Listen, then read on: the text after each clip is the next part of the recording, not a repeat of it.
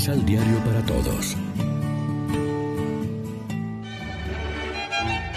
Proclamación del Santo Evangelio de nuestro Señor Jesucristo, según San Lucas.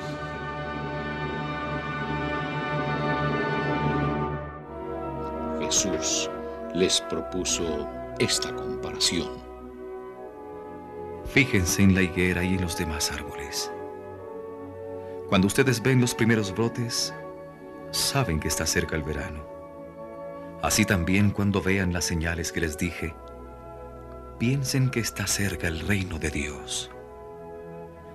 En verdad les digo que no pasará esta generación sin que sucedan estas cosas. El cielo y la tierra pasarán, pero mis palabras no pasarán. Lección Divina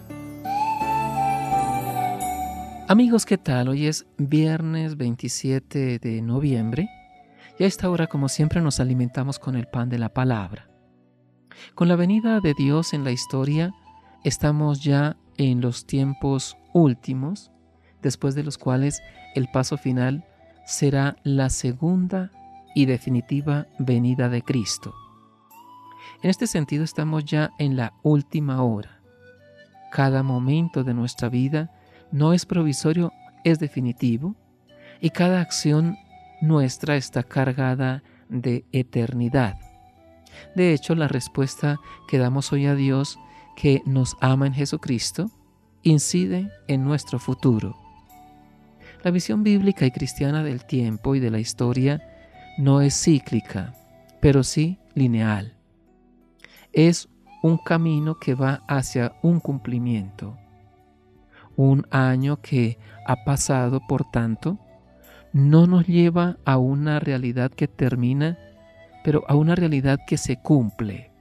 Es un paso ulterior hacia la meta que está delante de nosotros, una meta de esperanza, y de felicidad, porque encontraremos a Dios, razón de nuestra esperanza y fuente de nuestra alegría. Reflexionemos.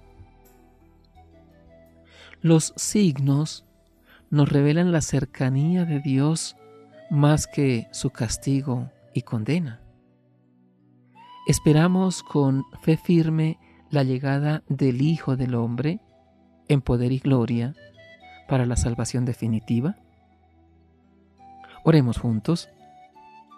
Concédenos, Señor, un espíritu de vigilancia para que logremos descubrir los signos que anuncian la presencia del reino de Dios en nuestras comunidades. Amén. María, Reina de los Apóstoles, ruega por nosotros.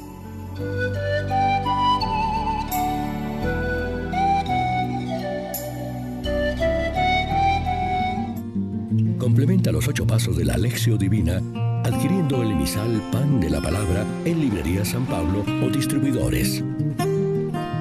Más información www.sanpablo.co Pan de la Palabra.